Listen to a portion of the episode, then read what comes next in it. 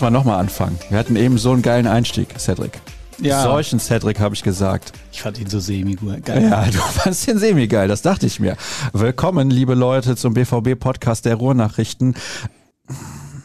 Ihr könnt das nicht hören. Das ist natürlich Blödsinn. Ihr könnt es nicht sehen, wenn ihr nur hört. So ist es korrekt. Da liegt ein Textmarker. So an der Kante des Bildes. Kannst du den bitte entweder komplett ins Bild reinholen oder einfach komplett raustun? Da werde ich fuchsig. Da werde ich wirklich. Ah ja, sehr gut. Sehr pedantisch. Jetzt versteckt er den aber auch so halb hinterm Glas. Ja, pass auf. Was ist denn da So. los mit dir? Ja. So okay. ist gut. Ja, ist der Monk in mir. Tut mir leid. Es tut mir leid. Das kann ich einfach nicht. Da werde ich unruhig. Kennst du das nicht? Nee, wegen sowas nicht. Nee? Nee. Ja. Auch wenn zum Beispiel, keine Ahnung. Ja, muss ich mir jetzt überlegen.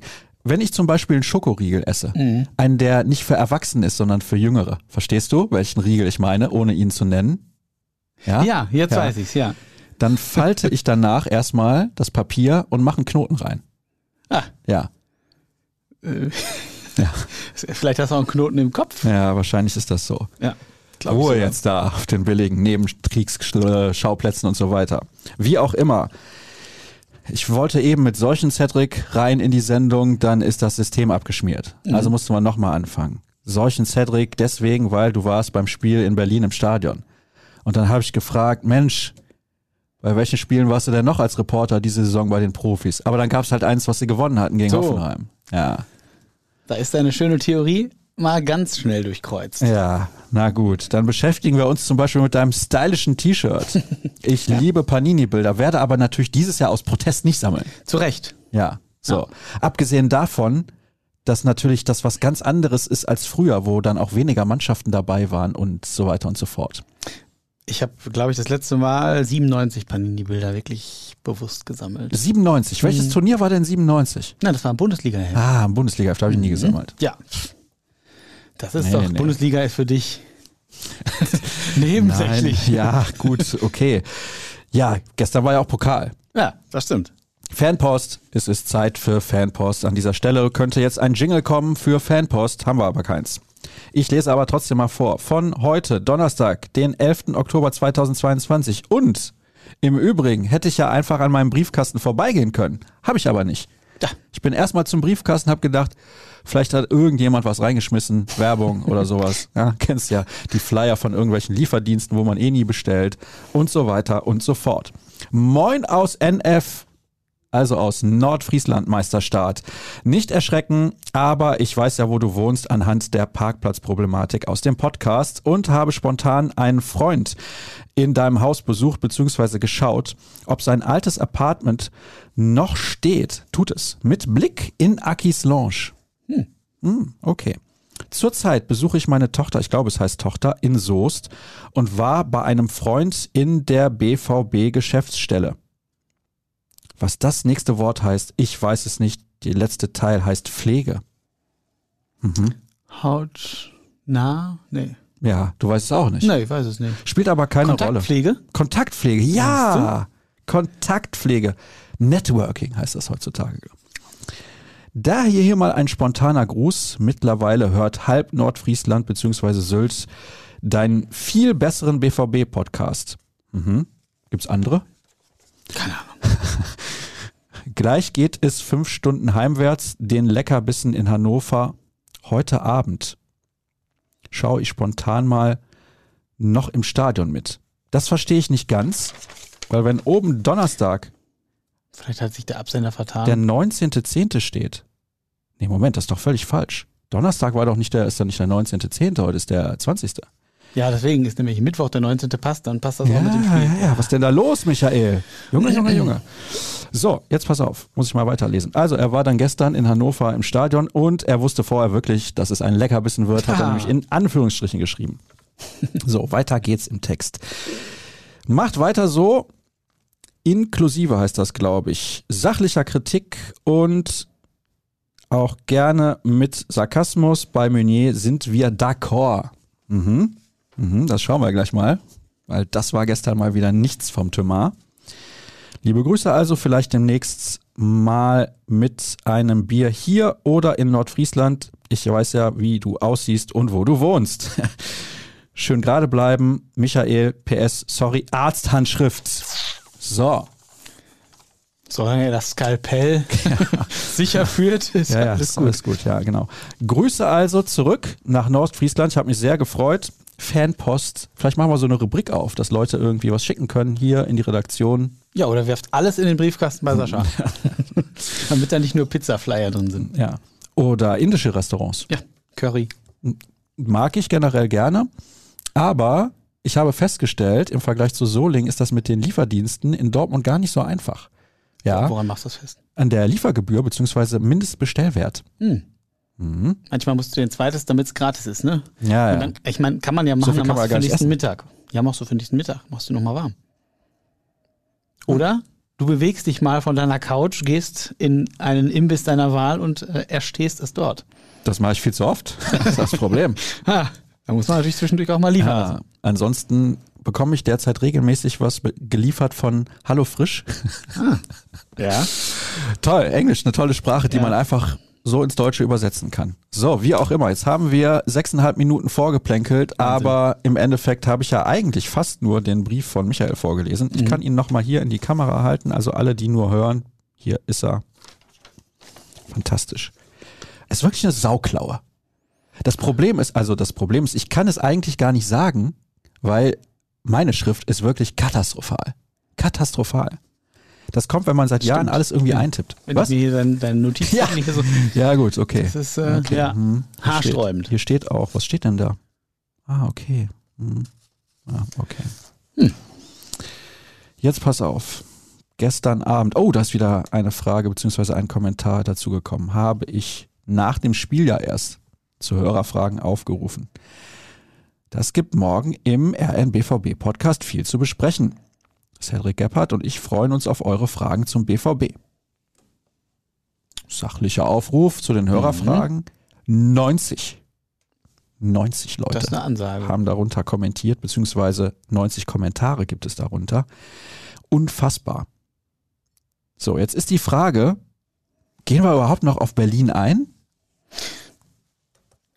Hat das nicht alles, aber irgendwie miteinander zu mit tun? dazu. Genau, ich glaube, die Probleme sind ja ähnlich. Ne? starten wir direkt mit den Hörerfragen nach siebeneinhalb Minuten? Wir können uns ja mal so dran langhangeln, das als Korsett nehmen und dann werden wir bestimmt sicherlich zwischendurch ein bisschen Freestyle machen. Ja, So wie der BVB oft auf dem Feld auch Freestyle macht. ich war gestern auch, wie Michael, im Stadion. Mhm. Hätte ich es gewusst, Michael, ja, das ist natürlich wirklich schade. Jedenfalls, ich muss ganz ehrlich sagen, das war gar nichts. Und noch ein bisschen weniger. Wenn Gregor Kobel nicht im Vergleich zu Berlin völlig überragend gehalten hätte, dann hätten die das Ding verloren. Das hätte so passieren können, ja. Wäre wahrscheinlich so passiert. Da bin ich d'accord. Ha, schön. Ja, also Was willst du? Ja. gegen Zweitligisten. Mhm. Und ich kann jetzt mal gucken, wo Hannover in der Tabelle steht. Ich glaub, Fünfter. hab's vorher nicht gesehen. Oh, tatsächlich, das ist Ich ja glaube, erstaunlich gut. Ich meine, ich hätte es. Ja.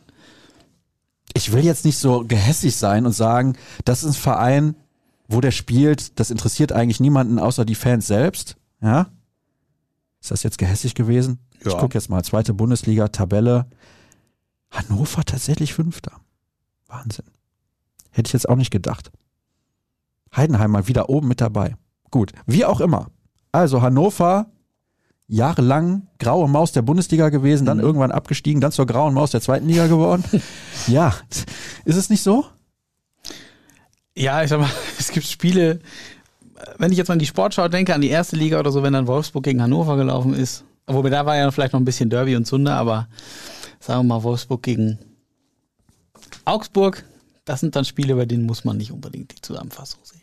Die muss man sich auch nicht in 90 Minuten angucken. Aber das spielt ja jetzt auch keine Rolle, weil äh, sie ja gestern gegen, äh, gegen die Borussia Dortmund äh, nicht wie eine graue Maus gespielt haben. Da war die Rollen vielleicht eher vertauscht ein bisschen.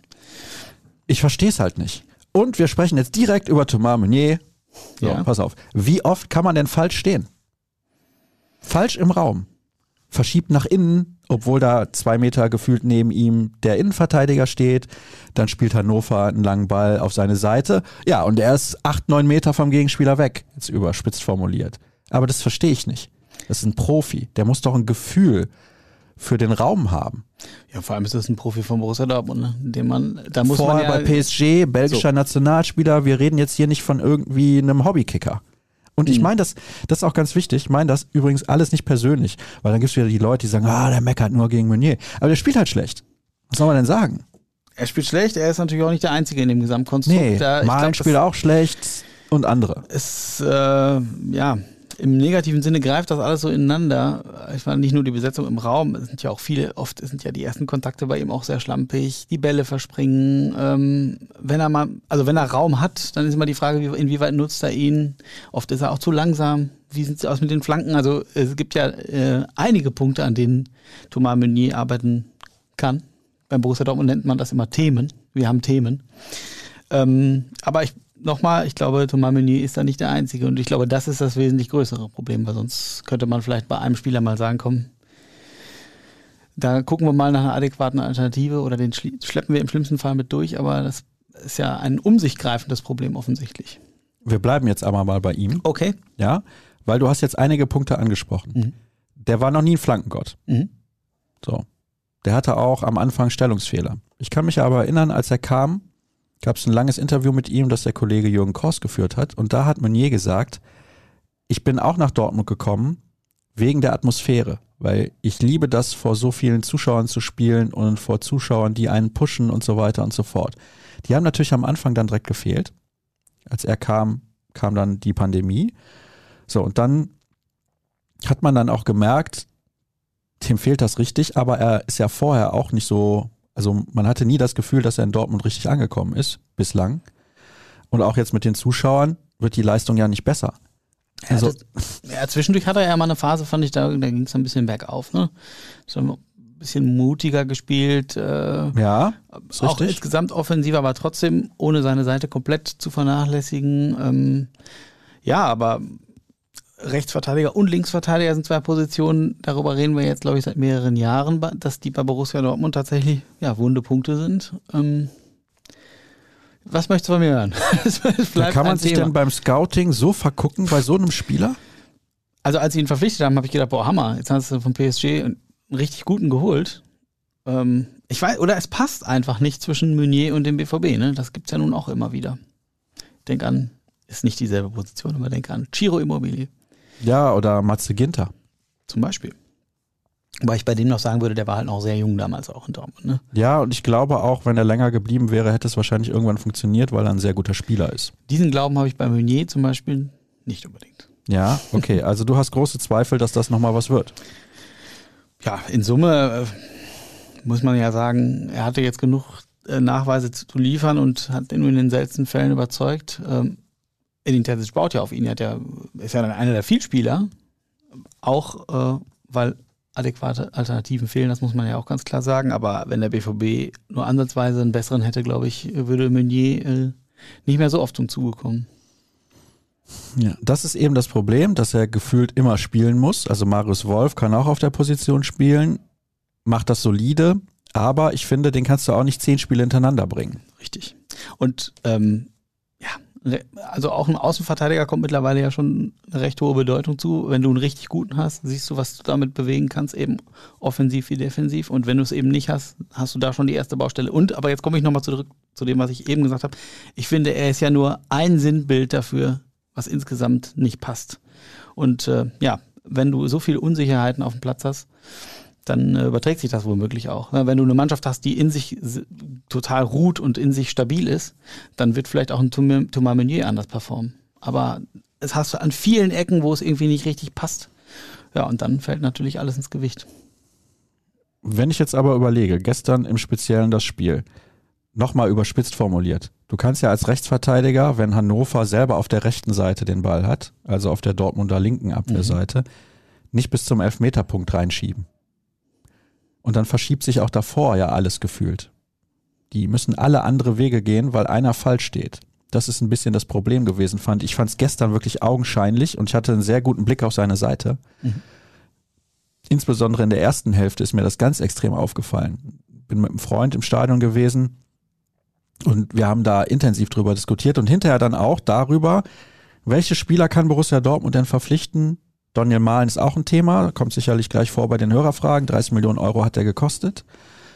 Und dann überlegst du dir, hätten sie vielleicht bei Hakimi damals gesagt, okay, wir nehmen diese 40 Millionen Euro in die Hand, war anscheinend nicht zu finanzieren. Mhm. Und wir wissen auch nicht genau, wie das war. Real Madrid wollte ihn vielleicht nicht an Borussia Dortmund abgeben, keine Ahnung, ich weiß es nicht. Aber bei dem war eigentlich klar, der funktioniert ja schon in Dortmund und der kann auch besser werden und der Markt wird, wird steigen. Das heißt, zur Not kann man ihn ein Jahr später dann halt auch verkaufen und macht keinen Verlust. So, und da ist für mich halt die Frage, warum hat man das zum Beispiel nicht gemacht? Warum hat man diesen Spieler dann nicht einfach verpflichtet? Fest. Gut, äh, wenn das Geld damals gefehlt hat, ist jetzt schon ein paar Jahre her, ist jetzt, finde ich, leicht, sich jetzt hinzustellen und genau diese Frage zu stellen. Gleichwohl stellt man sie sich natürlich, warum konnte man nicht das Geld für so einen Spieler äh, in die Hand nehmen? Jetzt sieht man, was man davon hat, man es eben nicht tut. Ähm, aber gut, die Entscheider müssen ja auf Basis dessen, also haben ja eine Grundlage, auf der sie die Entscheidung treffen. Ich vermute, bei Inter Mailand wird er nicht schlechter verdienen, äh, verdient haben als bei Borussia Dortmund. Also du weißt ja immer nicht, wo die Eigenmotivation ist, die Eigenlage, die Berater sind da noch mit im Spiel. Also Klar, Hakimi war natürlich äh, ungleich besser, will ich mal sagen, als ja. Thomas Meunier. Ja. Hat, entspricht natürlich ganz anders dem BVB-Stil, verkörpert den natürlich ganz anders. Ähm, ja, der äh, Nachfolger, den man sich erhofft hat, ist Meunier nicht. Das ist wirklich bitter. Das ist echt bitter. Heute hast du dich aber an ihm auch festgebissen. Da waren die Eindrücke ja, ja offensichtlich sehr prägend. Ja, das fand ich gestern unfassbar tatsächlich. Also wenn du mal einen Fehlpass spielst, das ist das eine. Wenn die Flanke nicht ankommt, ist auch das andere. Und so weiter und so fort. Aber die Stellungsfehler fand ich eklatant. Das ist halt etwas, weißt du, wenn Mukoku Stellungsfehler hat, vorne, was die Bewegung angeht, dann sage ich, der Junge ist 17 Jahre alt.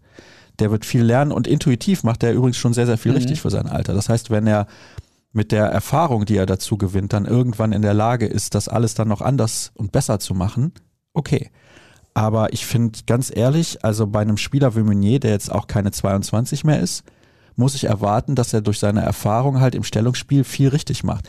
Das siehst du im Vergleich dann auch, als er gestern reinkam, Mats Hummels. Ganz anderer Auftritt, natürlich klar, ist der viel bessere Spieler generell als Thomas Meunier. Aber das ist so ein Punkt, wo ich denke, das müsste man als Profi eigentlich mit so viel Erfahrung, so vielen Länderspielen, so vielen Einsätzen für Clubmannschaften, auch in der Champions League dann ja, müsste man eigentlich mittlerweile drauf haben.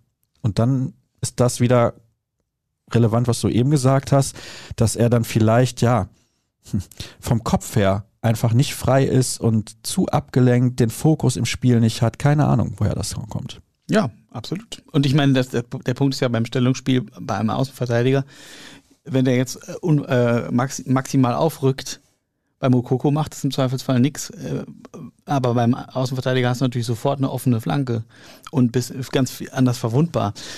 Ähm, ja, aber ich komme nochmal drauf zurück. Ich glaube, er ist nur einer von vielen äh, Faktoren, die die aktuelle Instabilität begünstigen. Also wenn ich mir auf der anderen Seite Rafael Guerrero angucke, jetzt nicht speziell gestern, aber wie oft hält er wirklich seine Seite? Also ich sehe den so oft in, irgendwo in der Mitte rumtun. Ich glaube, gegen Sevilla war es, da habe ich mit den Kollegen gesprochen. Ich sagte, der ist beim gegnerischen Strafraum. Ich habe kurz erst gedacht, das wäre der eigene Strafraum. Der war der, der Torwart angelaufen, den Bono. Und ich denke, warum? Jetzt geh zurück auf deine Seite und zieh dich zurück. Der Gegner ist schon wieder im Ballbesitz. Ja, der meint es auch oft gut, aber es ist etwas schwierig mit dem Rückzugsverhalten. So Insgesamt übrigens der Mannschaft. Das betrifft auch zum ja. Beispiel die Sechserposition. Da kommen wir sicherlich auch noch gleich Ja, drauf. ja. Und gestern habe ich gedacht, Jude Bellingham ist Stürmer. Ja, der meint es gerade. Ich glaube, der ist, der, dem geht das auch so auf den Keks, der will jetzt gleich die Dinge ein bisschen selber in Wolltest du Sack sagen? Nee, auf den Keks wollte ich sagen. Hörerfragen. Jetzt pass auf. Wie sieht es eigentlich in der Kabine aus? Gibt es vielleicht zu viele Grüppchen? Wer und wo sind hier Integrationsfiguren? Abwinken und Fehler auf andere bzw. auf System schieben, auf Trainer oder andere Grüppchen? Ist die Mannschaft wirklich eine Einheit? Naja, nach außen wirkt es nicht so. Zumindest die Frage muss man sich, denke ich, stellen. Ne? Emre Can hat ja jetzt auch gesagt, die Kritik von Mats Hummels, die aus von Mats Hummels, die äh, ja nach dem Spiel gegen Sevilla geäußert hat, die ich absolut berechtigt finde, auch in der Form, hätte er lieber intern besprochen. Ich glaube, Kobel hat sich auch ähnlich geäußert. Ja gut, das kann man jetzt sehen, wie man will. Ob man daraus jetzt macht, dass sich insgesamt die Gruppe nicht so gut versteht, weiß ich nicht. Ich glaube, das werden die nächsten Wochen tatsächlich zeigen. Ähm, Integrationsfigur ist eine gute Frage. Also eigentlich hätte ich Edin Terzic oder traue ich Edin Terzic eine große integrative Kraft zu. Die Frage ist, ob die, ähm, ob die nach außen hin größer, also die Fans mit dazu integrieren und für das zu begeistern, was ich vorhabe, ist äh, was anderes natürlich als die eigene Mannschaft. Und die Frage ist, ob er immer so das Gehör tatsächlich findet bei der Mannschaft, bei den eigenen Spielern und ob die das auch verinnerlichen wirklich. Daran kann man ja nach den jüngsten Auftritten durchaus Zweifel haben. Ansonsten glaube ich, Peter Hermann mit seiner Erfahrung wahrscheinlich jemand, der vielleicht da gut wirken kann, wirken muss dann auch. Allerdings hat man den natürlich jetzt auch erst vor der Saison hier hingeholt. Ob der dann schon so viel Einfluss hat, weiß ich nicht. Kann aber auch wiederum gut sein, wenn du jemanden hast, der natürlich von außen mal drauf guckt. Mhm. Grüße aus LU, das müsste Ludwigshafen sein. Oder ist es Ludwigsburg? Ich habe keine Ahnung. Nee, das ist da, wo der Tatort ist. Also Ludwigshafen, glaube ich zumindest. Und endlich ist der Buchstabenalchemist wieder dabei. Ich bin auch jede Woche dabei. Nein. Ja. Aber sagt mal, ist die Vereinsführung nicht wahnsinnig? Siehe Definition Wahnsinn. Immer die Hoffnung, dass es andere Spielleiter richten werden, den Schlendrian aus der Mannschaft zu bekommen. Wie nehmt ihr die Vereinsführung aktuell wahr? Edin Terzic wirkte gestern auf der PK recht hilflos auf mich, seine persönlichen Umstände mal ausgeklammert, da er die Motivation aus eigenem Antrieb der Mannschaft angesprochen hat. Ja, wichtiger Punkt, ne? Intrinsische Motivation, also die Motivation, die von einem selbst herauskommt und nicht irgendwie extern in irgendeiner Belohnung oder so. Das ist natürlich ein ganz wichtiger Punkt und ähm, ein bedenklicher Punkt, wenn er den Eindruck haben sollte oder wenn sich der Eindruck verfestigen sollte, dass es daran der Mannschaft mangelt. Denn wenn ich eins haben muss als Profifußballer und das auf dem Level bei Borussia Dortmund, dann ist es wohl äh, Eigenmotivation. Äh, da muss ich doch ehrgeizig und ambitioniert sein. Und wenn es daran wirklich mangelt, hat glaube ich, Borussia Dortmund ein weitaus größeres Problem, als wir uns das jetzt gerade ausmalen können. Inwieweit die Vereinsführung da reagiert, müssen wir jetzt gucken. Tatsächlich finde ich, ist es zuletzt ja relativ still gewesen. Klar, Sebastian Kehl äußert sich regelmäßig und sagt auch, wir finden, die, wir sprechen das an, wir finden deutliche Worte. Ähm, aber wenn man ehrlich ist, die Probleme ähneln ja sehr stark denen des Vorjahres. Ähm, und dann ist immer die Frage, ich habe das letztens auch geschrieben, Borussia Dortmund hat ja kein Erkenntnisproblem. Borussia Dortmund hat ein Umsetzungsproblem. Also das, was bemängelt wird, ich glaube, das reicht ja auch schon zu Lucien Favre zurück. Also dieses Lustlose, dass du, wenn du einen Gegner hast, der dir richtig auf den Füßen steht, dass du dagegen keine Mittel findest. Es sind ganz viele Sachen, äh, die sich irgendwie wiederholen und ich, es ist ganz, ganz schwer, das jetzt wirklich zu greifen und ich bin mir nicht sicher, ob, der, ob die Verantwortlichen selber das so richtig greif, begreifen können. Ich glaube, es finden ja regelmäßig eben äh, auch Sitzungen statt und auch Direktorenrunden, dass da die Vereinsführung sich ganz schleunigst nochmal zusammensetzen wird. Auch ein Aki Watzke, vielleicht wird er ja auch öffentlich mal was sagen. Matthias Sammer hat ja zuletzt zumindest bei äh, Prime Video mal ein bisschen gesagt, dass man eben Standardsituationen konzentrierter verteidigen muss und dass man eben Kritik auch äußern muss. Ähm, ich bin echt gespannt, wie das insgesamt intern auch angeht. Ich kann mir nicht vorstellen, dass da jetzt ein Schmusekurs gefahren wird, weil ich glaube schon, dass äh, allen Beteiligten klar ist, dass da gerade so ein Kipppunkt womöglich erreicht wird. Äh, man merkt es ja eben, Eddie Terzic hat gesagt, die Leute sollen es kaum erwarten können, wiederzukommen. Das Gegenteil passiert gerade. Die Leute sind äh, resigniert, angepisst, weil sich der ganze Sermon wiederholt. Und man sieht irgendwo keine richtige Veränderung. Ne? Es ist äh, immer wieder die gleichen Probleme, die durchgequält werden, auch wenn das Personal punktuell verändert wird. Und äh, ja, ich bin gespannt, wie das in den nächsten Wochen weitergeht. Uh, das hört sich nicht gut an. Moin, ihr Podcast-Raketen. Ein Schema hatten wir bei Gegentoren jetzt schon öfters Fernschüsse, weil der Raum rund um den 16er nicht gesichert bzw. besetzt wurde. City, Bayern, Union. Warum bekommen wir das nicht in den Griff? Diese Häufung ist schon auffällig. Ja, das ist eine gute Frage. Ne? Das äh, hab ich gegen, da sind wir jetzt bei Unionsspiel. Ähm, nach dem Fehlpass von Adeyemi mit der Hacke in den Lauf von Andras Schäfer. Ähm, hab, ich habe mir die Szene noch ein paar Mal angeguckt und sehe, äh, wie Sally Özcan startet. Und ich sag mal, der macht so zwei schnelle Schritte und dann lässt er so austrudeln. Der lässt das dann gewähren. Dann siehst du irgendwo aus dem Hintergrund kommen Meunier, glaube ich, an und Chan mit relativ viel Tempo. Oder war die Szene schon gelaufen? Und genau dieser Raum eben war also vor dem 16er war da nicht besetzt. Und das ist äh, eine echt gute Frage, warum der nicht besetzt ist. Ähm, es gibt Räume, Zonen, die eigentlich besetzt sein müssten, auch für den Fall eines Ballverlusts. Klar ist aber auch, jetzt gerade in dem Fall von Adeyemi, du bist eigentlich gerade selber im Ballbesitz und im Vorwärtsgang. Und das ist ja eben eine, Edin Terzic hat es auch gesagt, eine Zone, ein Raum, da darfst du den Ball eigentlich so gar nicht verlieren. Und wenn du natürlich alles ausgerichtet hast auf eigene Ballbesitzphase und verlierst den dann. Dann hast du natürlich im Rückzugsverhalten ein Problem, wenn alle nicht richtig umschalten. Und ich finde, das Gegentor kann fallen, aber ich muss zumindest erkennen können, dass ich alles dran setze, das nicht zuzulassen. Und das habe ich vermisst. Und das ist echt auch ein Problem. Also wie gesagt, Özcan, Özcans Antritt, ich weiß jetzt nicht, man sieht das leider nicht von der Kamera, vom Bild, äh, wo Can dann gestanden hat, um wieder einzurücken. Äh, auch das eine große Baustelle. Emre Can übrigens gestern, der macht da diesen Sidan-Trick, ja, einmal aus der Abwehr heraus.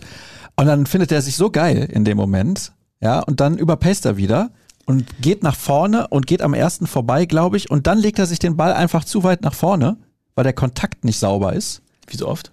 So, dann frage ich mich, Mensch, wenn du die erste tolle Bewegung gemacht hast, bring doch mal ein bisschen Ruhe ins Spiel und denk nicht sofort, du bist der Größte und kannst jetzt durch zehn Mann durchdribbeln. Ist ja jetzt auch nichts Neues. Ne? Also wenn der sich auf seine Kernaufgabe konzentriert, zentral defensiv Sechser sein, Gegner, gegnerisches Spiel zerstören oder stören, ist das ein guter Spieler. Sobald er selber ins Dribbling geht und äh, meint, er müsste sich mit einschalten, wird es oft haarsträubend. Er, er, ist einfach auch nicht so ballsicher, wie er leider immer noch zu sein glaubt. Äh, verliert den Ball regelmäßig und löst damit genau das Gegenteil aus dessen, was er eigentlich möchte. Ja, es geht dann wieder in die Richtung Mats Hummels Kritik, ne? Statt äh, ab und zu das Besondere machen, lieber immer das Richtige machen. Emre Can ist ein Paradebeispiel dafür, dass er das nicht tut. Wie sagte ein Kollege vor einiger Zeit mal, äh, Emre Can ist ein Scheinkrieger. Ich finde, das trifft es eigentlich ganz gut. Oh, okay, ja. Ja, das kann sein. Auch wenn meine Frage nie genommen werden wird, weil vielleicht zu kritisch. Haha, die habe ich nämlich gelesen gestern schon und habe mir gedacht, die lese ich auf jeden Fall vor. So. Wird der BVB zur MT-Melsung des Fußballs? Oh, haha, müssen wir gleich erklären. PS, überragend, euer Podcast hätte gerne euren Optimismus. Da schreibt der Nächste, ich warte auch ab, wenn es in der Rückrunde zu den Bayern geht. Knapper Sieg. ja, gut. Gehen wir jetzt mal nicht von aus. Aktuell, die MT Melsung mhm. hat in der Handball-Bundesliga der Männer, ich würde sagen, nach meinen Informationen, Minimum den dritthöchsten Etat wahrscheinlich. Okay. Krebsen aber in der Regel zwischen Platz 5 und 11 rum. So ungefähr, grob. Oder 5 und 10. Fünf, da würden sie sich drüber freuen. Aber in den letzten Jahren eher so siebter, achter, neunter haben tolle Einzelspieler, aber nie eine Mannschaft. Hm. Okay. Und du möchtest jetzt von mir hören, ob das, äh, das, ich weiß nicht, ob der BVB nur Einzelspieler hat und keine Mannschaft. Ähm, in so Spielen wie gestern gegen Hannover oder gegen Union kann man durchaus diesen Eindruck gewinnen. Aber guck mal, du hast auch Spiele gehabt gegen Manchester City. Das hättest du nicht so lange so gut gestaltet, wenn du nicht als Mannschaft funktionieren würdest. Und gut, gegen Bayern kannst du verlieren, holst am Ende noch das 2-2. Die Frage ist, äh, wenn du gar, du wirklich nur aus Einzelspielern bestehst, würdest du aus meiner Sicht wahrscheinlich nicht auch noch den Ausgleich schaffen, weil da ist ja ein Ruck durch die Mannschaft gegangen und nicht durch die Einzelspieler. Insofern glaube ich, dass es, ähm, dass diese Mannschaft wahrscheinlich noch frag fragmentiert ist und womöglich diese Stücke einfach noch weiter zusammenwachsen müssen. Und dass das, ich weiß, das ist jetzt sehr positiv und dass es ein Prozess ist und der äh, nicht immer schön ist. Und so wie gestern auch mit Rückschlägen behaftet oder so wie gegen Union. Aber ich glaube, Borussia Dortmund ist da auf dem Weg. Ob auf dem richtigen und auf dem guten, müssen wir gucken. Von den Hörerfragen kommen wir kurz zur Moderatorenfrage. Mhm. Glaubst du, dass einfach auch die aktuelle Generation an Fans, von denen viele aufgewachsen sind mit den Erfolgen von Jürgen Klopp, dem Double 2012 und so weiter, die halt einfach ein bisschen jünger sind, weil irgendwann wirst du zum Fan und dann will ich auch gar nicht sagen Erfolgsfan, weil mhm. das ist immer ein bisschen unfair, weil ich bin auch irgendwann Fan geworden, hätte ja sein können, dass sie genau zu dem Zeitpunkt alles gewinnen. Ja? Meistens spielt eine Mannschaft dann ja auch sehr positiv, sehr schön, Ne? War ja auch der Fall. Ja, und findet das dann, dann gut cool. irgendwie, ja, Definitiv. und dann willst du die auch häufiger spielen sehen. So wird man vielleicht auch Fan. Mhm. Oder du bist, keine Ahnung, geboren im Jahr, keine Ahnung, was sagen wir denn? 2000. So. Okay. Mhm. Und dann bist du 10, 11, 12 Jahre alt, als der BVB gerade alles gewinnt. Dann kann man dir ja auch keinen Vorwurf machen, dass du in dem Moment BVB-Fan wirst. So, kann man ne? sowieso nicht. Nein, generell nicht. Immer eine gute Sache. So. Aber Vielleicht sind die deswegen alle so ungeduldig, weil sie eben diese Erfolge mitgemacht haben. Ist die Kritik denn, kommt die Kritik denn ausschließlich von Fans Das dieser ich Jahrgänge, und das bezweifle ich nämlich. Also ich glaube, man als BVB-Anhänger kann man, äh, egal wie alt man ist, die aktuellen Auftritte durchaus kritisieren und auch zu Recht kritisieren. Ähm, was die Ungeduld angeht, vielleicht, ja, vielleicht stimmt das. Äh, klar, du hast natürlich gerade in den Klopp-Jahren ähm, mit den Meisterschaften, Champions League-Finale, die ganzen Pokalfinals und unter Tuchel wurde ja auch ein super Fußball gespielt. Ähm, hast du natürlich eine super Zeit mitgemacht und jetzt kommt halt erstmal wieder ein womöglich ein Loch, aber wir dürfen nicht vergessen, Borussia Dortmund hat ja trotzdem den Pokal gewonnen, ne? Und ist seit Jahren Vizemeister und auch unter Marco Rose gab es durchaus das ein oder andere begeisternde Spiel. Ich erinnere mich da an das 5-1 gegen Frankfurt, da wurde schon ne, gesungen und euphorisch und alle, ne? Und dann, wie es dann ausgegangen ist, wissen wir. Aber ja, ich finde, bei insgesamt, trotz aller berechtigten Kritik, muss man insgesamt schauen, was will Borussia Dortmund verändern. Man hat, mit, man hat jetzt Edin Terzic das Vertrauen ausgesprochen, was ich äh, online schon alles gelesen habe im Internet an Kritik, ist zum Teil aus meiner Sicht Hanebüchen und völlig überzogen. Äh, Nochmal, ne, die, die Kritik an den Spielen und an den Defiziten ist absolut berechtigt, aber alles und wirklich auch alles in Frage zu stellen, jedes Mal, wenn du zwei, drei Spiele nicht gewinnst oder nicht, äh, es auch in, inhaltlich nicht so läuft, ähm, halte ich dann doch für ein bisschen überzogen. Und Edin Terzic hat den größten Kreditrahmen, das hat Aki Watzke gesagt, und den sollte man ihm jetzt auch gewähren. Weil es natürlich, und damit fasse ich gefühlte 15 Hörerfragen direkt zusammen, auch Kritik gibt am System von Edin Terzic und einige schreiben dann auch, ja, was ist denn los? Was ist denn überhaupt sein Plan von offensivem Fußball, beziehungsweise wie sieht das aus? Aber da müssen wir dann auch fair sein ihm gegenüber. Er hat nicht mehr Holland und auch nicht mehr Sancho, wie damals 2021, als er dann den Pokal gewonnen hat als Trainer, als Interimstrainer. Er hat jetzt den Stoßstürmer, der geholt wurde, Sebastian Aller, der natürlich viel besser ist als alle anderen Stürmer da vorne drin, muss man auch mal sagen, nicht zur Verfügung. Am Anfang hat Niklas Süle ein paar Spiele nicht gespielt. Özcan war nicht von Anfang an mit dabei. Dahut fehlt die ganze Zeit. Das heißt, Bellingham muss auch immer spielen. Ja. Guerrero defensiv, hm, Meunier völlig außer Form, Malen Schatten seiner selbst. Also da habe ich gedacht, diese Saison könnte es was werden. Fand er im ersten Spiel bei 1860 im Pokal richtig gut. Klar, war nur ein Drittligist trotzdem. Ist auch bislang nix. Adeyemi. Adeyemi war auch ein paar Wochen raus. Nach dem ersten Spiel zu Hause gegen Leverkusen, nach diesem Tor dann direkt raus, beziehungsweise Reus hat ja, glaube ich, das Tor geschossen. Dann fehlt Reus auch. Es ist, ja, absolut. Also ich will keine Ausreden suchen. Das heißt ja dann immer, ja, die suchen Ausreden und so weiter, ja, damit sie irgendwie besser davonkommen. Aber ich finde, das sind halt Erklärungen. Das ist ein Unterschied. Das ist eine Mhm. Erklärung, weil so kann Terzic natürlich nie so spielen, wie er es eigentlich möchte. Ja, definitiv. Es ist ein Riesenproblem. Da wiederholt sich auch die Vorsaison natürlich, wo du etliche Ausfälle hattest. Ähm, Moda Hut zum Beispiel, glaube ich, ist ein ganz, ganz wesentlicher Faktor. Wie gut hat er in den ersten Spielen gespielt? Ja, und der ist in der Zentrale so eine wichtige Figur. Ähm, den hast du nicht mehr. Den hast du, das heißt, dir fehlt seine Klasse, dir fehlen seine wirklich geilen Pässe. Und das hat zur Folge, dass die anderen einfach noch mehr spielen müssen. Und du siehst bei Joe Bellingham, der ist auch langsam überspielt. So, so gerne der sich in alles reinwirft, der hat auch, auch seine Ressourcen sind endlich, auch wenn er mit 19 wahrscheinlich hö- höhere Ressourcen hat, größere als viele andere ältere Spieler. Aber ja, es ist so eine Kette, ne? Es sind, ähm, dann fallen dir immer, du hast das mit Süle gerade schon angesprochen, Schlotterbeck am Anfang super, mega. Hast schon gedacht, boah, der neue Abwehrchef kommt, wächst gerade heran. Dann ist er auf einmal unsicher, verschuldet Gegentore. Auch in der Nationalmannschaft äh, liefert er nicht. Gott sei Dank Mats Hummels spielt eine super Saison bis hierhin. Gregor Kobel, top, ähm, vom Ausrutscher jetzt abgesehen gegen Union.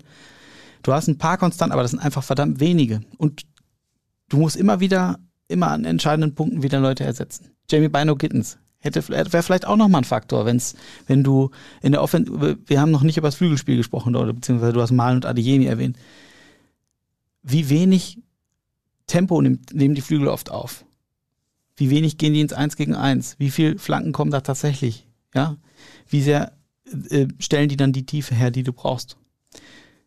Ähm, Jamie Bino Gittens hätte da vielleicht, und wenn es nur intern für Druck ist, also Konkurrenzkampf hochhalten, kitzelt noch mal ein paar Prozent raus oder du wirfst ihn rein. Donny Malen, du hast gesagt, ein Schatten seiner selbst. So viel habe ich noch nicht von ihm gesehen, so viel Licht. Ich sehe da echt viel mehr Schatten. Das ist, also die Vorbereitung war gut, gegen 1860 war er gut. Danach, was ist danach gekommen? Nichts. Der bewegt zwar immer viel, der bewegt sich viel, ja, nee, ich nehme das nochmal neu. Der bewegt sich zwar immer viel, aber der bewegt nicht viel. Ja, die Abschlüsse, da kommt doch nicht viel bei rum. Adeyemi fand ich gegen Bayern richtig gut. Da hatte ich mir in der Startelf äh, gewünscht.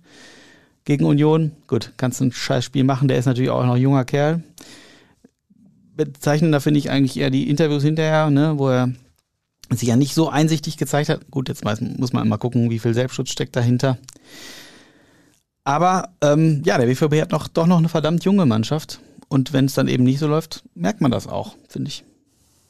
Ja, und sie haben halt nicht mehr diese, ich sag mal, Spieler, die Spiele alleine entscheiden können, wie Sancho oder wie ja. Holland. Wobei ich finde nach wie vor, das fand ich letzte Saison auch schon, dass Sancho mehr fehlt, als Holland fehlt. Weiß ich gar nicht, ob das ist jetzt müßig, ne? Äh, Sancho, ja, der macht ja so viele Sachen im 1 zu 1 richtig, sorgt für so viele Überraschungsmomente, aber wenn du Haaland guckst, auch wie er mit City gegen den BVB gespielt hat. Äh, viele, also ich weiß, ich weiß nicht, ob es überhaupt eine Handvoll Torjäger gibt, die das Tor so gegen den BVB machen. Der ist schon ja, eine absolute Präsenz. Ich will das, das gar nicht aufmachen, aber mit den beiden hast du natürlich eine ganz andere Klasse. Man muss aber trotzdem sagen, oft haben ja auch diese beiden Spieler so ein bisschen die eigentlichen Schwächen auch übertüncht. Ja, oder dass du das spielerisch dich trotzdem schwer getan hast. Klar, im Endeffekt sagst du, ja, das ist eine Spitzenmannschaft, die gewinnt so ein Spiel dann eben 2-0 ein, macht Hans Sancho ein Tor, macht Haaland ein Tor. Das ist natürlich im Endeffekt auch so.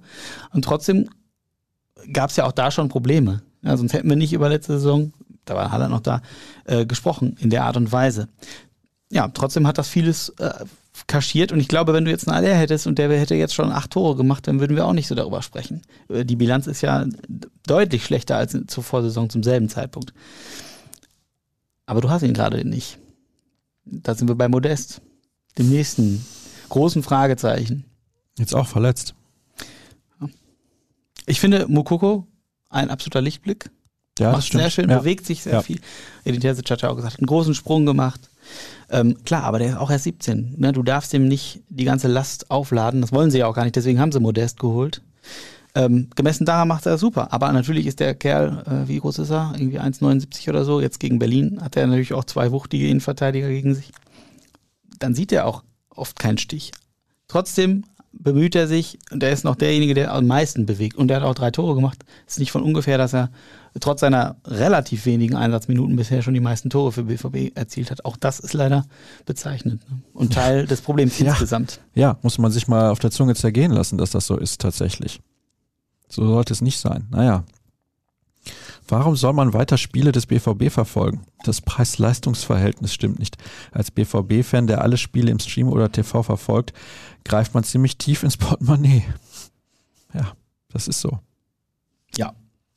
Und welche Argumente lieferst du ihm, dass er weiter die Spiele sehen soll? Borussia Dortmund, Spiele mit Borussia Dortmund, äh, mit der Beteiligung des BVB, haben meistens einen hohen Unterhaltungsfaktor.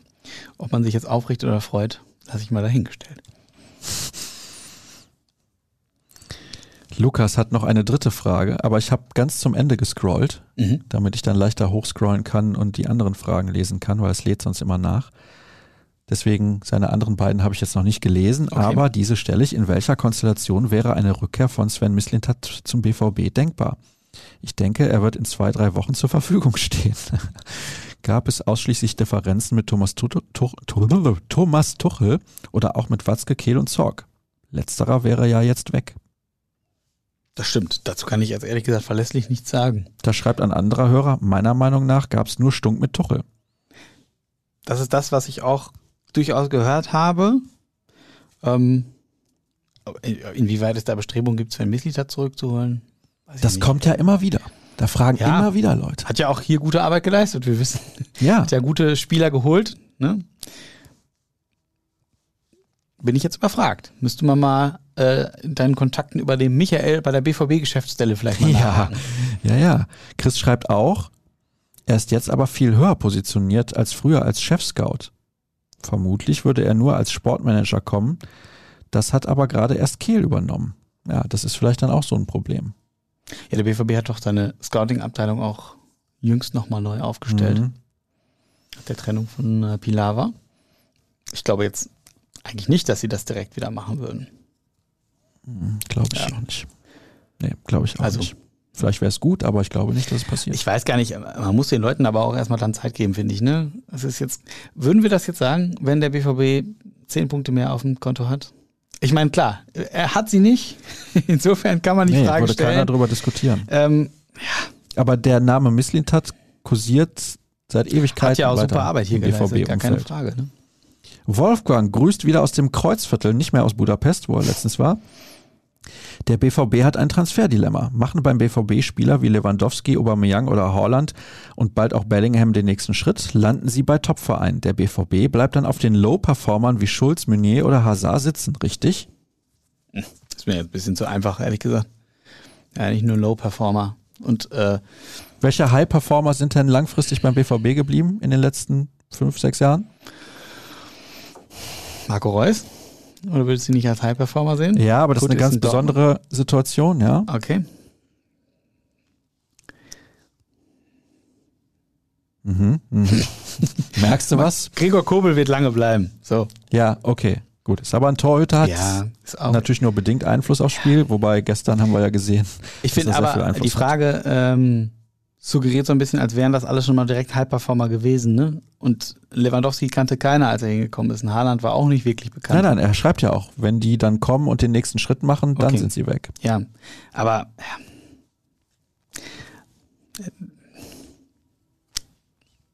Hm. zwischen Low und High gibt es vielleicht noch was. Ja, das ist richtig. Middle Ja. oder Was den Average. Ansprüchen äh, von Borussia Dortmund natürlich auch nicht immer Genüge Ja, wieder das Problem. Ja? Ja, aber äh, Spieler von der Sorte Bellingham, Lewandowski und Haaland haben auch andere Clubs nicht so viele. Und ich glaube, wenn die da gehen, dann äh, wird das auch eine Lücke hinterlassen. Insofern. Jetzt, pass auf. Hm. Lukas hat ja noch andere Fragen gehabt. Mhm. Liebe Podcast-Götter, Tuchel Fußball, Favre Fußball, Rose Fußball. Muss ein Verein nicht eine eigene Philosophie und Spielidee vorgeben und danach den Trainer wählen? Sonst hat man immer ein Gemisch im Kader, der alles etwas kann, aber nichts richtig. Spannend. Ja, ist ja was dran. Ich glaube auch, dass sich das eigentlich schon, was sich der Verein Borussia Dortmund vorstellt, mit den Vorstellungen von Edin Terzic grundsätzlich deckt. Ja, ähm, dazu hat Dirk äh, einen schönen Kommentar heute geschrieben, dass der BVB gerade dabei ist, seinen Markenkern zu verlieren. Eben diese Freude am Ball, ja, dieses offensive Spiel, das, Grund, das grundsätzlich Borussia Dortmund verkörpern will. Und ich glaube, es ist ganz wichtig, dass das eben wieder tut, weil du eben dann das erreichst, was eigentlich Ziel ist, dass die Leute gerne wiederkommen, dass sie gerne BVB-Fans sind, stolz darauf, BVB-Fans sind, ähm, zu sein. Und ich glaube, wenn du das umsetzt, ist es auch gar nicht, verzeihen die Leute, die das auch viel eher mal, wenn du ein Spiel verlierst. Also äh, klar, Niederlagen gegen Bremen und Köln tun weh und auch gegen Union. Die Frage ist aber auch immer die Art und Weise, wie du die Spiele verlierst. Und ich glaube, wenn du halt, das klingt jetzt so billig, aber banal, aber wenn du dir halt den Arsch aufreißt, dann sagen die Leute, gut, heute hat's nicht gereicht. Aber wenn du dann halt lustlos und uninspiriert und sehr sparsam dosiert deine, äh, dein Engagement zeigst, dann äh, ist das eben was, was den BVB-Fan zu Recht auf die Palme bringt. Ja, ja. Ja, ich kann das nachvollziehen. Hier wird auch geschrieben, wieso wird oft der Trainer in Frage gestellt und nicht diese Söldner? Wie oft sollen diese Söldner denn noch ein Alibi bekommen für ihre Nichtleistung? Hm. Und, hallo ihr zwei Granaten, warum wirkt das BVB-Spiel sehr hölzern? Nichts gegen Meunier, aber bei ihm erinnere ich mich an die Degens- und Bergdölmel-Zeit. Jetzt geht's aber richtig los. Ich hatte diese Namen schon verdrängt. Bergdölme. Wahnsinn. Ja. Degens habe ich gesagt, weil es zwei Degens gab, aber nur einer hat in Dortmund gespielt. Philipp, ne? Ja, und David Degen hat gespielt bei Borussia Mönchengladbach. Gladbach, ne? Ja, hätte ich jetzt auch Und beide in Basel dann noch. Ich hatte jetzt Degen gar nicht vorher. so schlecht in Erinnerung, ehrlich gesagt, aber ich weiß es nicht mehr. Bergdölme ist Das ist wirklich hart, ja. das ist hart. Ja. Was soll ich Ja. sagen? Wir haben über Meunier schon gesprochen. Ja, Hölzern, wird hölzern ist eigentlich ein schöner Begriff. Das Ja. ist wie die. Ein passender vor allem. Ja, Mhm. Mhm, das stimmt. Du hast übrigens eben einmal, das fällt mir noch ein, gerade, wo ich auf meinen Zettel gucke, eben was über das, oder kam es als Hörerfrage, was über das System von Terzic gesagt oder ähm, Ja, welche Art von Fußball will er eigentlich spielen ja, lassen? ich, ich glaube, das wurde ja auch viel kritisiert, dass er mit Dreierkette hat spielen lassen gegen Union. Ich glaube, das ist gar nicht das Problem. Also die, die Grundausrichtung auf dem Platz und die taktische Ausrichtung ist ja erstmal das eine und bieten den Orientierungsrahmen für das, was die Mannschaft machen will. Die Frage ist aber, wie lebst du es aus? Und da kommt jetzt der Punkt, wo ich sage, da könnte man jetzt mal überlegen, ob das jetzt so clever war gegen Union. Du hattest ja wirklich mit Adeyemi und Mukoko nur zwei Offensivspieler auf dem Platz. Das war zu wenig und das hat nichts mit der Dreierkette zu tun gehabt, aus meiner Sicht zumindest. Und dann ist eben die Frage, da sind wir wieder beim Stil und was möchte Borussia Dortmund verkörpern, hat das eigentlich, war das einfach zu wenig BVB und zu viel Reaktion auf das, was Union anbietet. Mhm. Ja, eben, weil Also die physisch stark dagegenhalten und dann ist das System eigentlich egal. Du musst selber auch stark dagegenhalten gegen Das hat. Niklas Süle ja auch schon ein paar Mal gesagt, auch bei der Verteidigung von Standardsituationen, ne, dass man die richtige Einstellung dazu finden muss oder wenn eine Flanke kommt und dass es daran mangelt. Der hat ja irgendwie schon vor ein paar Wochen gesagt, da haben wir ein Problem. Das ist natürlich äh, ja bezeichnend, ne, wenn so ein Süle das äh, feststellt und wenn du halt schon vor Wochen das registrierst und du siehst aber keinen Fortschritt, das ist das Problem.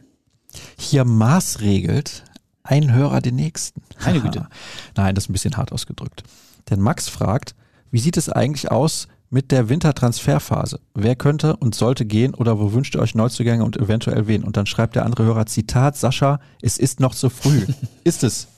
Ich glaube auch. Ja, da bleibe ich bei. Wir sprechen hier frühestens, also jetzt haben wir ja Mitte, Ende Oktober, frühestens im Dezember über die Wintertransferperiode. Weil dann haben wir ja auch noch die Weltmeisterschaft. Da könnte es sein, dass der ein oder andere sich auch in den Vordergrund spielt, der interessant wird, gerade bei den kleineren Nationen. Ja, so ist es. und dass der BVB dann sagt, okay, der Spieler, der könnte was für uns sein und dann holen wir den vielleicht im Winter. Passiert ja häufiger mal bei den Turnieren. So, Okay. von daher würde ich sagen, da warten wir noch ein bisschen ab, weil jetzt gerade sind andere Themen so präsent, also wie sich die Mannschaft halt aktuell präsentiert. Man liest ja auch gar keine Namen. Sehr interessant übrigens. Man liest gerade nur Kritik, Kritik, Kritik, weil sie halt schlecht ja spielen. Mitten in der Saison, ne? Aber Ja. wir können gerne im Dezember darüber reden, dass der BVB. Ja gut, dann öffnet ja auch im Januar das Transferfenster, dann passt das auch zeitig. Dann ist das in Ordnung. Ja, sind die 2010er Jahre mittlerweile eher Fluch oder Segen? Da haben wir ja eben schon ein bisschen drüber gesprochen. Möchtest du da noch eine, äh, achso, ich dachte, du, wenn du sagst, da haben wir schon drüber gesprochen, Ja, dann ach ist das für ja. mich, du hast einen Haken dran gemacht. Ja, Ähm, sind die eher Fluch oder Segen tatsächlich? Ja, dann könnten die Die sind 90er ja auch Fluch oder Segen In gewesen erster sein. Linie sind die erstmal ein Segen. Die haben dem BVB äh, Titel gebracht, die haben dem BVB Geld gebracht und das Wichtigste, die haben, äh, die haben es wieder geschafft, dem Verein und den Fans, die, den Verein mit den Fans zu versöhnen und eine Seele einzuhauchen, richtig zu sagen, hier, das ist wieder Fußball, mit dem wir uns identifizieren können. Das macht Bock und äh, es ist einfach geil, BVB-Fan zu sein. Natürlich ist die Fallhöhe dann eine, eine riesige und bisher hat es niemand, vielleicht ansatzweise Thomas Tuchel, geschafft, ähm, daran anzuknüpfen. Jürgen Klopps Nachlass, so will ich mal sagen, ist halt für viele immer noch eine Hypothek und man muss sich davon lösen, das immer alle zu vergleichen. Es gibt andere Trainer, die andere Vorstellungen haben und viele Wege führen nach Rom. Ja, So. das kann ich bestätigen. Ja, das habe ich mir gedacht. Das kann ich bestätigen. Tatsächlich ist es aber so, wenn man jetzt mal überlegt, du hast den Namen Thomas Tuchel jetzt gerade wieder genannt, der fiel ja eben auch schon mal bei den Hörerfragen. Tuchel war, wenn man jetzt auch mal seine gesamte Trainerkarriere sieht, nach Klopp klar der beste und erfolgreichste. Nicht nur beim BVB selbst, sondern natürlich auch bei den anderen Stationen. Danach würde ich sagen Lucien Favre und danach würde ich wahrscheinlich schon sagen Marco Rose. So, das zeigt ja auch ein bisschen was auf. Wie viele Titel hat zum Beispiel Lucien Favre in seiner Karriere gewonnen? Ich weiß es gar nicht. Hat er- Was hat er mit Nizza gewonnen? Nee, er hat in der In Schweiz, Zürich? ja, ich glaube in Zürich zweimal die Meisterschaft gewonnen, mit dem FC Zürich, aber nicht Mhm. mit Grasshoppers. Und ansonsten? Peter Stöger Na gut, der war ja. war kurz da. Na, ja. Peter Bosch war auch schnell gescheitert, dieses Experiment. Auch da habe ich mit dem Kumpel, mit dem ich gestern im Stadion war, auch drüber diskutiert. Da ging es ja auch immer, immer um die Spielidee. Welche Trainer, die hier waren, hatten welche Spielidee. Mhm. Auch da war ja eben die Frage. Bosch zum Beispiel hatte eine klare Spielidee, die hat halt aber einfach nicht gar nicht funktioniert. Er hatte einen Plan, aber der Plan ist mächtig nach hinten losgegangen. Weil jetzt ja viele fragen, hat Terzic überhaupt einen Plan? Eben hast du auch den Namen Peter Hermann genannt, weil dann geht es vielen auch um Taktik. Was hat er denn für eine Taktik? Hat er überhaupt genug Ahnung von Taktik und so weiter? Das ist, finde ich, auch gefühlt eine müßige Diskussion. Natürlich wird er Ahnung haben, sonst hätte er nicht einen Trainerschein und so weiter und so fort. Also die kennen sich schon Das aus. auch, ja. Es kommt halt immer auch darauf an, welche Mannschaft du zur Verfügung hast. Da haben wir eben auch ausführlich drüber gesprochen. Es ist eine sehr komplexe Situation. Ich glaube, das fasst wirklich gut zusammen, ja. Und hier wird auch geschrieben pro Terzic und für seine Entwicklung. Ja, man darf doch auch nicht vergessen, jetzt mache ich nochmal den, äh, den Bogen zurück zu Jürgen Klopp. Der BVB hat doch nicht vom ersten Moment, als Jürgen Klopp Trainer war, die Sterne vom Himmel gespielt. Er hat auch Zeit gebraucht, das zu entwickeln. Und äh, ich will es jetzt gar nicht vergleichen, weil es, ich tue es jetzt gerade, aber ich will es eigentlich gar nicht, weil man natürlich äh, Edin Terzic dann auch wieder in eine Reihe mit Jürgen Klopp stellt. Aber der Typ kennt, den, also Edin Terzic kennt den Verein so gut, in- und auswendig, aus so vielen, der auch das letzte Jahr ja intensiv genutzt, um sich mit allen Bereichen nochmal ganz vertraut zu machen. Der kennt den Verein seit Jahren. Und es gibt, ich glaube, wahrscheinlich kaum einen Trainer, der den Verein so sehr verkörpert hat bisher, wie Edin Terzic, der aus dem Verein kommt. Ich meine, wie viele Leute haben tatsächlich bei einem Pokalfinale als Fan noch mit auf der Tribüne gestanden? So, und so jemandem jetzt einfach mal die Zeit zu gewähren, das zu entwickeln, mit all den Problemen, die wir jetzt gerade benennen und die man auch natürlich, auf die man zu Recht die man zu Recht kritisieren muss, die sollte man ihm schon einräumen. Also wenn nicht Edin Terzic, wenn Edin Terzic jetzt wirklich, und jetzt spinne ich mal weiter, die nächsten Wochen laufen ähnlich holprig, wenn Edin Terzic es nicht schafft, wer soll es schaffen? Ganz ehrlich. Wen will Borussia Dortmund holen? Und wie viele Spieler, von wie vielen Spielern musst du dich dann im Zweifelsfall trennen, wenn es nicht am Trainer liegt? Also das ist, wie du gerade sagst, das ist eine ganz, ganz komplexe Situation. Und da sind wir vielleicht wieder bei der Vereinsführung. Ich glaube, das dämmert allen gerade so. Man hat sich halt, man hat ja schon ja gehofft, dass du mit Niklas Süle jemanden holst, der irgendwie dieses Bayern-Gehen verkörpert, der einfach diesen absoluten Siegeswillen hat. Du hast natürlich gehofft, Adeyemi, die nächste äh, Rakete, Aller als super treffsicherer Stürmer. Alles für sich genommen plausibel. Es muss halt funktionieren. Hier schreibt ein Hörer auch, Mats hat es nach dem Spiel gegen Sevilla auf den Punkt gebracht. Ein guter Spieler macht nicht manchmal das Besondere, sondern immer das Richtige. So ist es. Genau das trifft auf die gesamte Mannschaft zu. Es gibt ein paar besondere Spiele, in dieser Saison zum Beispiel gegen City und Bayern, aber dann verliert man wieder kläglich gegen Bremen, Köln und Union. Ja. Hier wird Genau, auch geschrieben bzw. gefragt, Seht ihr auch etwas Positives daran, dass Stuttgart sechsmal getroffen hat und wir am Samstag nicht gegen einen total verunsicherten Gegner spielen? Naja, ich würde lieber gegen einen spielen, der nichts kann in dem Moment, der Ja. schlecht drauf ist. Haben wir jetzt auch noch den Trainer gewechselt, ne? Und haben dann 4-1, glaube ich, ne, gegen, Gegen Bochum, gewonnen. Mhm. Und jetzt 6-0 im Pokal. Ja. Also ich würde auch sagen, Ungünstiger Zeitpunkt, oder? ja, kann man. Aber trotzdem, Heimspiel, ähm, da muss der BVB liefern. Jetzt hier interessant. Marco Rose wurde von den Großbrüdern 60 Minuten befragt, wahrscheinlich in deren Podcast. Chronologisch hat er über alle seine Stationen bis Leipzig erzählt. Kein Wort zum BVB.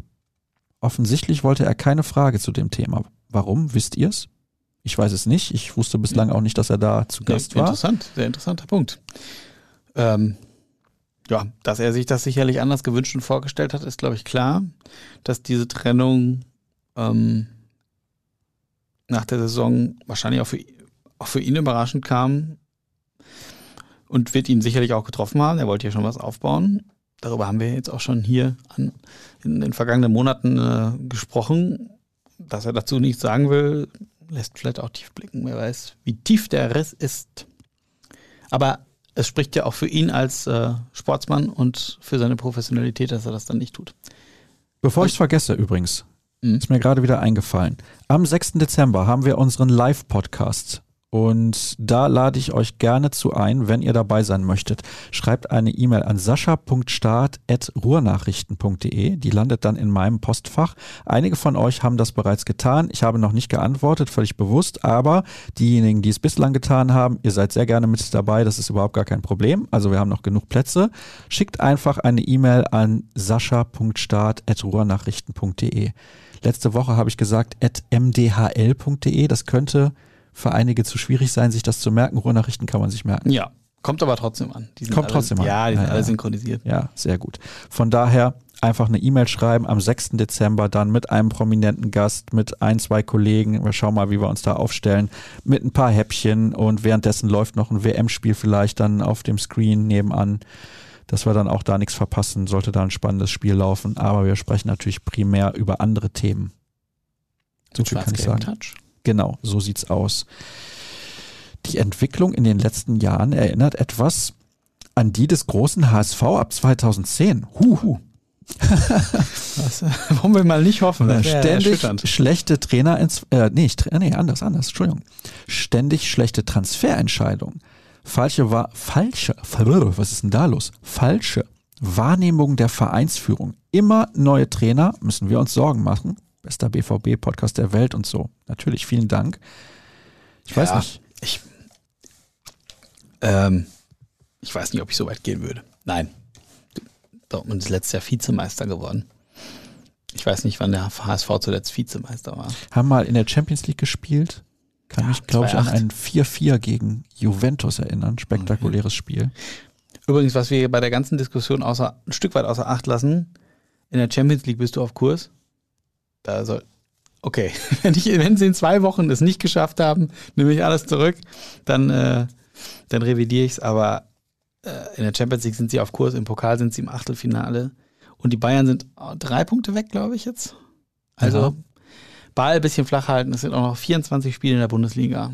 Man hat aber deutlich weniger Punkte als unter Rose in der letzten Absolut, Saison man und man hat eine negative Tordifferenz. Ja, das hat es ewig nicht gegeben. Du hast auch nur die Hälfte der erzielten Tore von letzten Saison. Die Anzahl der Gegentore ist nahezu identisch.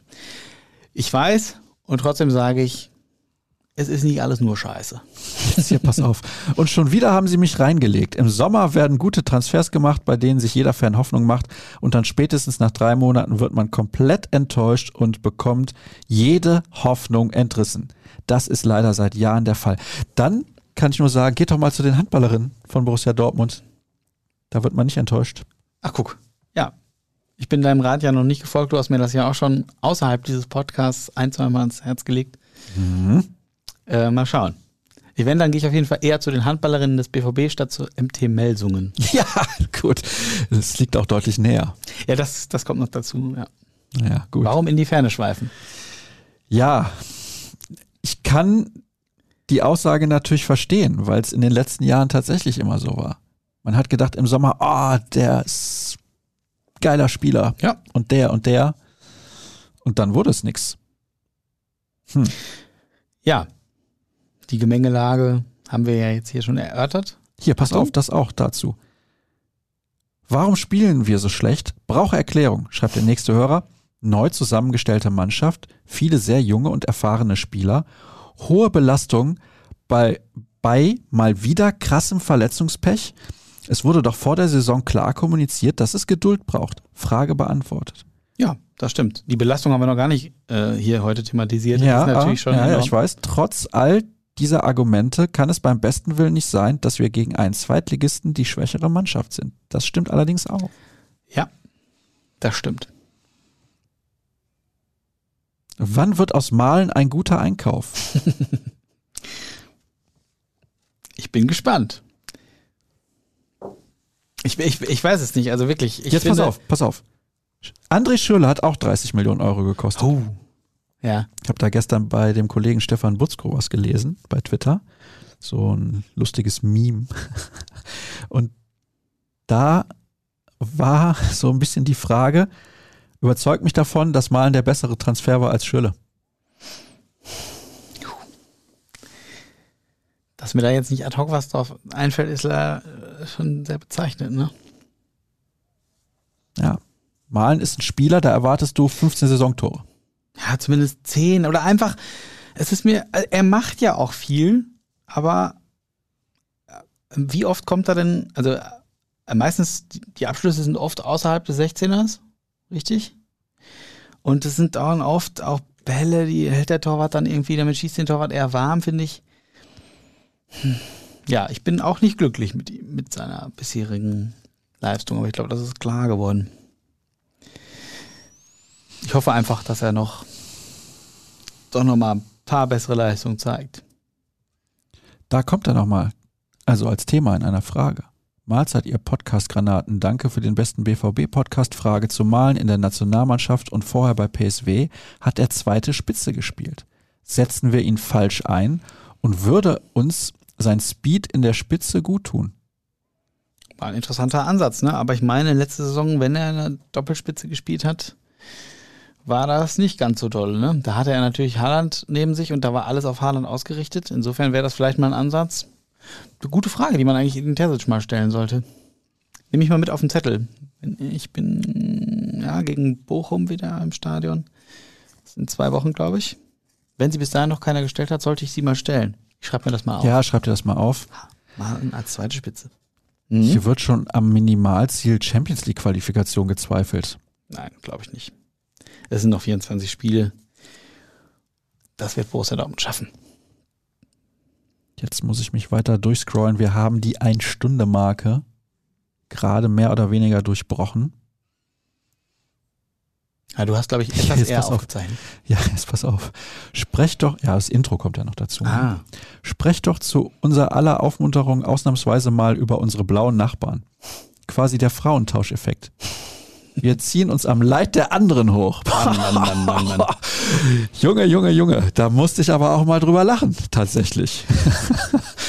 Großartig. Ja, bei Schalke brennt der Baum. Das kann man so sagen. Und es ist auch nicht besser geworden im Pokal. Da noch, hat man noch mal ganz andere Probleme. Ja, Wer wird denn da der neue Trainer? gute Frage. Ich denke ja schon, dass es Thomas Reis wird. Hm. Rechnest du mit jemand anderem, Sascha? Du hast mir den Witz kaputt gemacht. Den hatten wir vorher Sollen wir nochmal? nicht abgesprochen. Nein, nein, Ah. der Moment ist vorbei. Ah, Situationskomik. Hm. Es tut mir leid. das, das habe ich, nicht- das hab ich jetzt nicht absichtlich gemacht. Aber was, wie hätte ich denn jetzt antworten müssen, damit du deinen Pommeswitz noch unterbringst? Nee, ich wollte ja nicht Pommes sagen, sondern was anderes. Ach so, ach, du hattest dir noch was anderes überlegt. Ja, das Ach habe ich so. dir vorher aber auch gesagt. Das habe ich schon wieder vergessen. Das Du tut hättest mir den leid. Vornamen nicht nennen dürfen.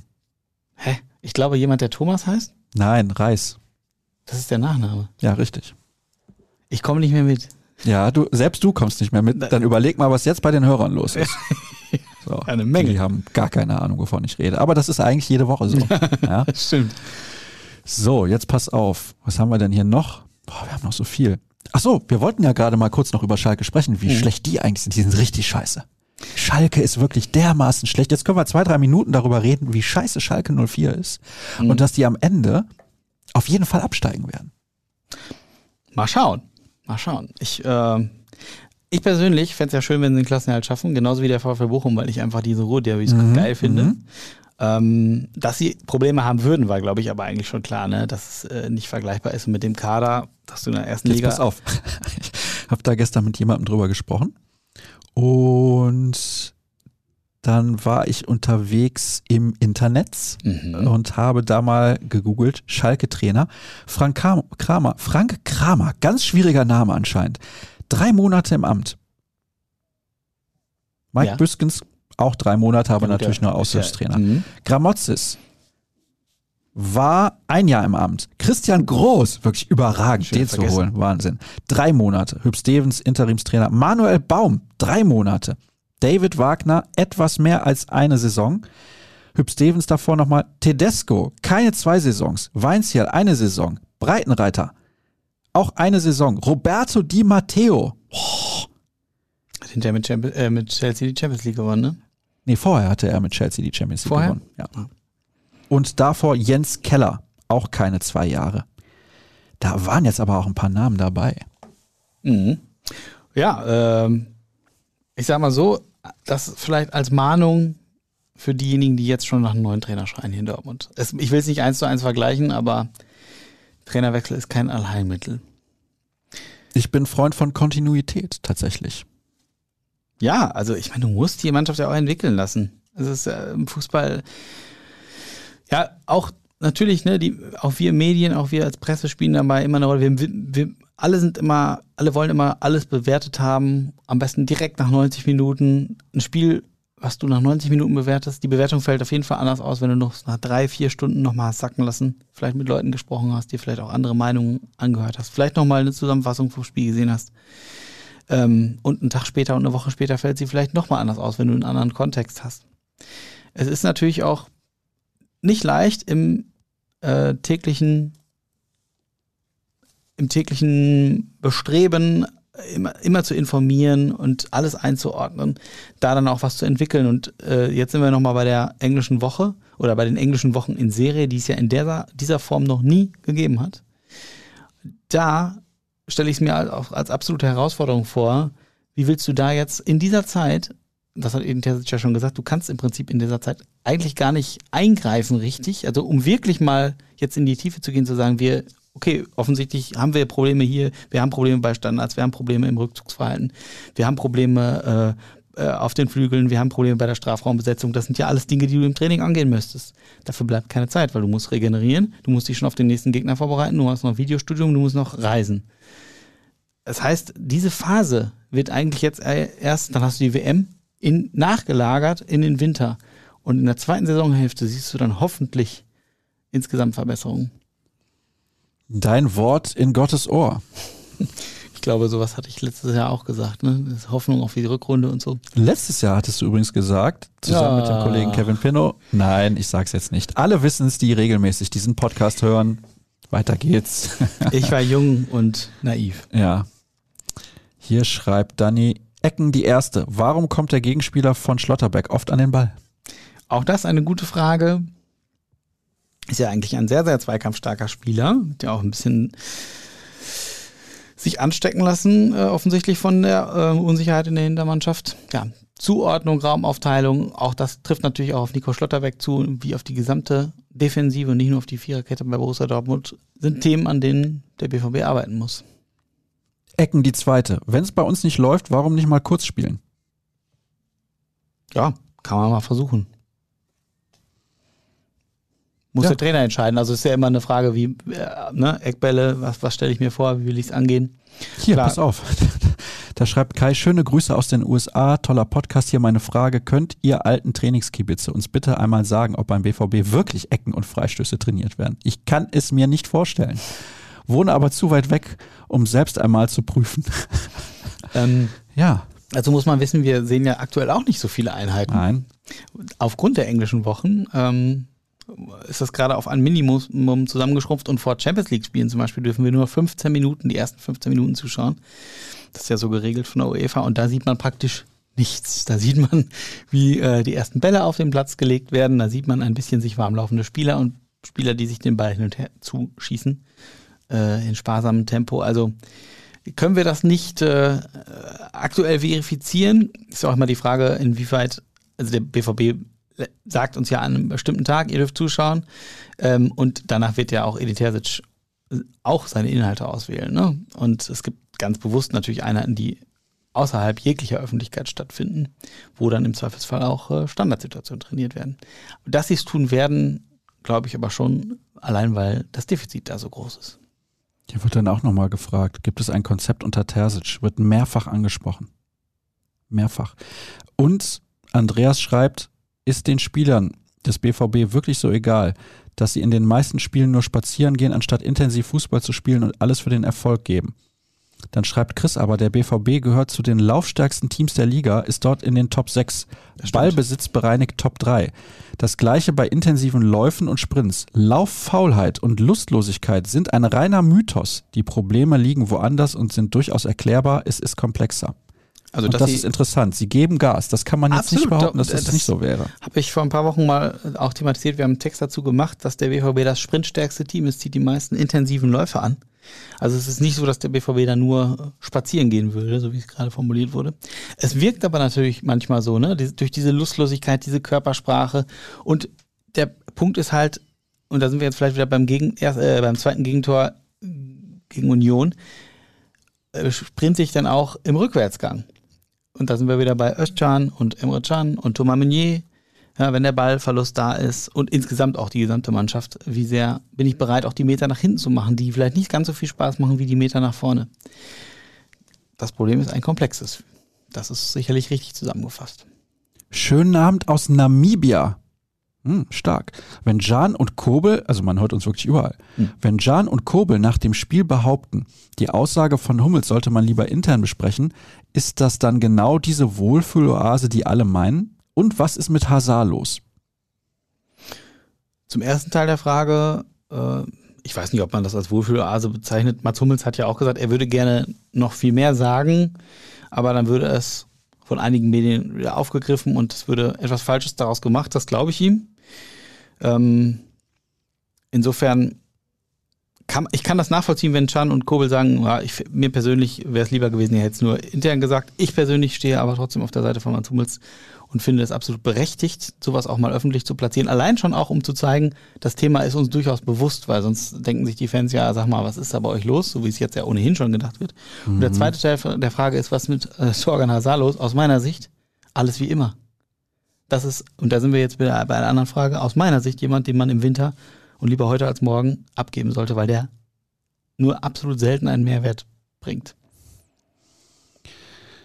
Er kann von vielen ein bisschen was, aber nichts überragend gut. Kann man ja, das wann so zeigt er das, ganz ehrlich? Wann zeigt er das? Jedes Mal, wenn er jetzt reinkommt, zeigt er exakt nichts. Er war in der ersten Saison in Dortmund gut ja. und dann verließen hab, sie ihn. Ja, ja. Ich weiß nicht, letztes Jahr war äh, Spiel in Augsburg, glaube ich.